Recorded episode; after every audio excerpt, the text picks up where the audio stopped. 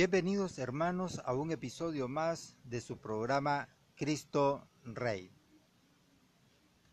Eh, este programa es dirigido por el Ministerio Católico Misioneros de Cristo. Y hoy vamos a hablar sobre la virginidad perpetua de María. Hay algunos hermanos no, no católicos que no creen en la virginidad perpetua de María.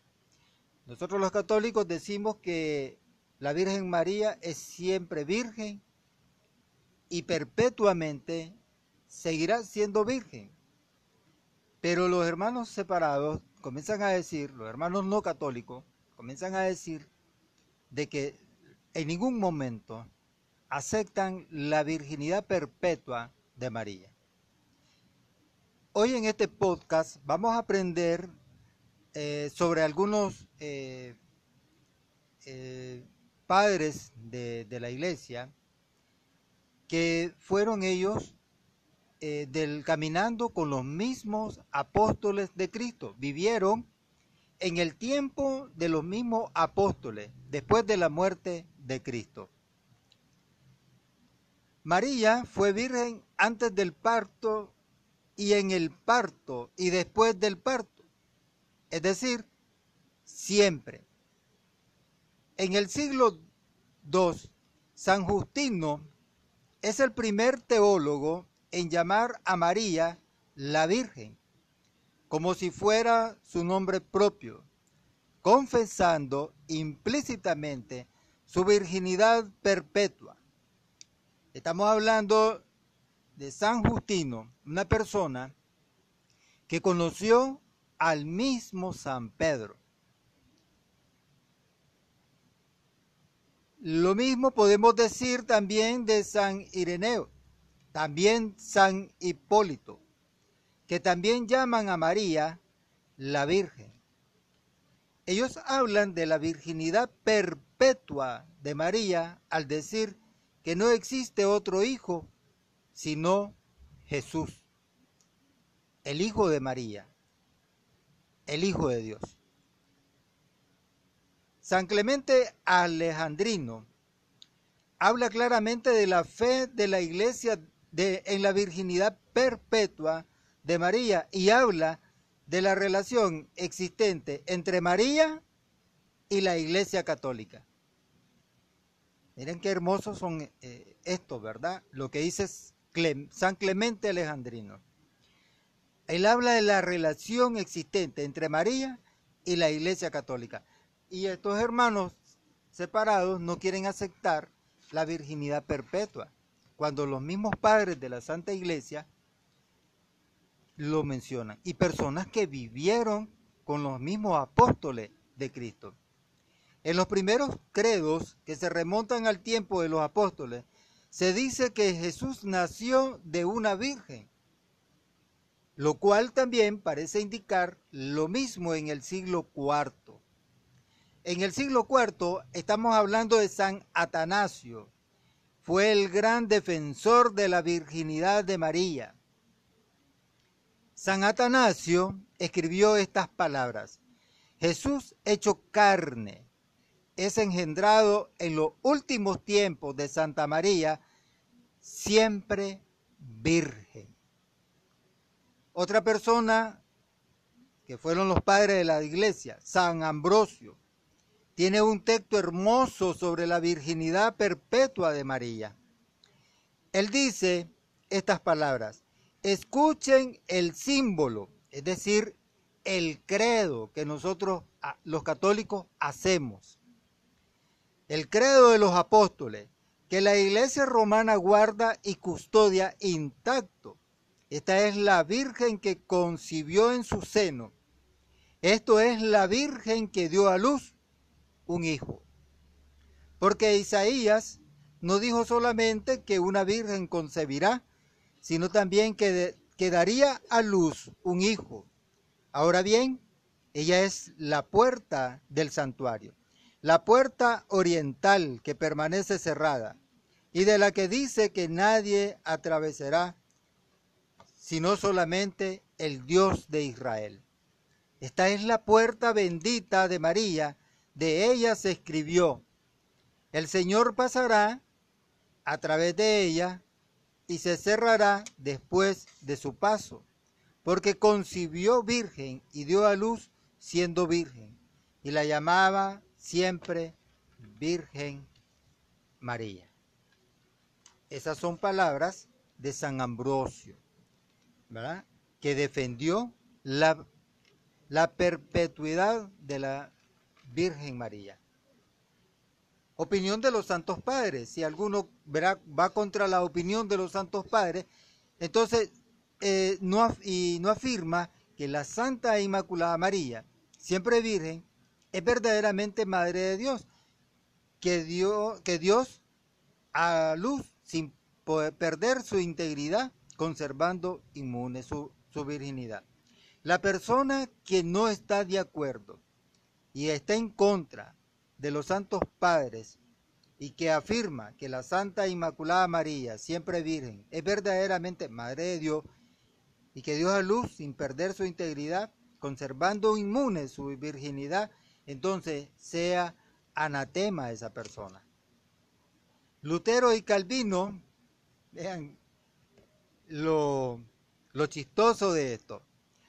Lutero es, eh, una persona que se rebeló contra la Iglesia Católica y Calvino también. Pero estos dos sujetos, Lutero y Calvino, defendieron abiertamente la virginidad perpetua de María. Y Lutero definió como locos y villanos a quienes negaban esta creencia. Imagínense, y después revelarla y decirle, llevar esa, esa, esa creencia absurda a los descendientes de él, de sus feligreses, que son los, ¿verdad? los hermanos protestantes, y traen la, esa creencia tan, tan absurda de no creer en la Virgen María, cuando el mismo Lutero abiertamente él dijo, ¿verdad? Como locos y villanos a quienes negaban esta creencia. Un siglo después, la confesión de fe de los calvinistas, miren lo otro contrario, confirmaba esta verdad de que María había sido virgen en el parto, antes del parto y después del parto. Esto mismo afirman los ortodoxos. Y los calvinistas, ya unos siglos después, un siglo después, confirmaba esta verdad de que María es siempre virgen en el parto, antes del parto y después del parto. Dice también San Ireneo, él dice estas palabras, como Eva se hizo desobediente y se hizo causa de muerte para ella y para todo el género humano, porque ella pecó. Estamos hablando de Eva. Así María se ha hecho para ella y para todo el género humano causa de salvación. En Eva fue una causa de muerte, porque ella pecó y animó todos los que descendemos de ahí, vamos pues a muerte. Pero María se ha hecho para ella y para todo el género humano causa de salvación. Lo que había atado la desobediencia de Eva fue desatado por la obediencia de María. Y lo que ató Eva por su incredulidad, lo desató la Virgen María por su fe. Eso dice San Ireneo. Desde el siglo IV es común llamar a María la toda santa, purísima y santísima, después del concilio de Éfeso. En el siglo V aclaman a María con el título de resplandeciente santidad universal, lo que significa que ella es inmaculada. Ahora vean esto, San Efrén en el siglo IV dijo estas palabras, María es mucho más pura que los rayos del sol. Imaginen qué hermoso.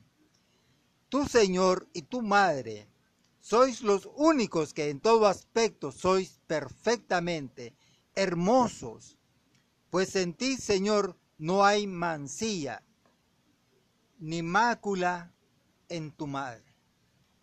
Santa Catalina, Santa Catalina Laboure, dijo estas palabras. Oh María, sin pecado concebida, rogad por nosotros que recurrimos a vos. Se dice, oh María, sin pecado concebida, es decir, inmaculada, la misma Virgen María en las apariciones de Lourdes en 1858 dijo a Santa Bernardina, yo soy la Inmaculada Concepción, confirmando así la definición dogmática del Papa Pío IX, que había definido esta doctrina en 1854 con estas palabras que vamos a declararla. Declaramos, pronunciamos y definimos, eso dice el Papa Pío IX, que la doctrina que sostiene que la bienaventurada Virgen María en el primer instante de su concepción por privilegio y gracia especial de Dios y en atención a los méritos de Jesucristo, Salvador del género humano, fue preservada de la mancha de pecado original, ha sido revelada por Dios y ha de ser, por tanto, firme y constantemente creída por todos los fieles. El Papa Juan Pablo II decía estas palabras, él dijo estas palabras. María es verdaderamente la Madre de Dios, puesto que la maternidad abarca toda la persona y no solo el cuerpo. De este, de este modo, el nombre Teotocos, es decir, Madre de Dios, viene a ser el nombre propio de la unión con Dios concedido a la Virgen María.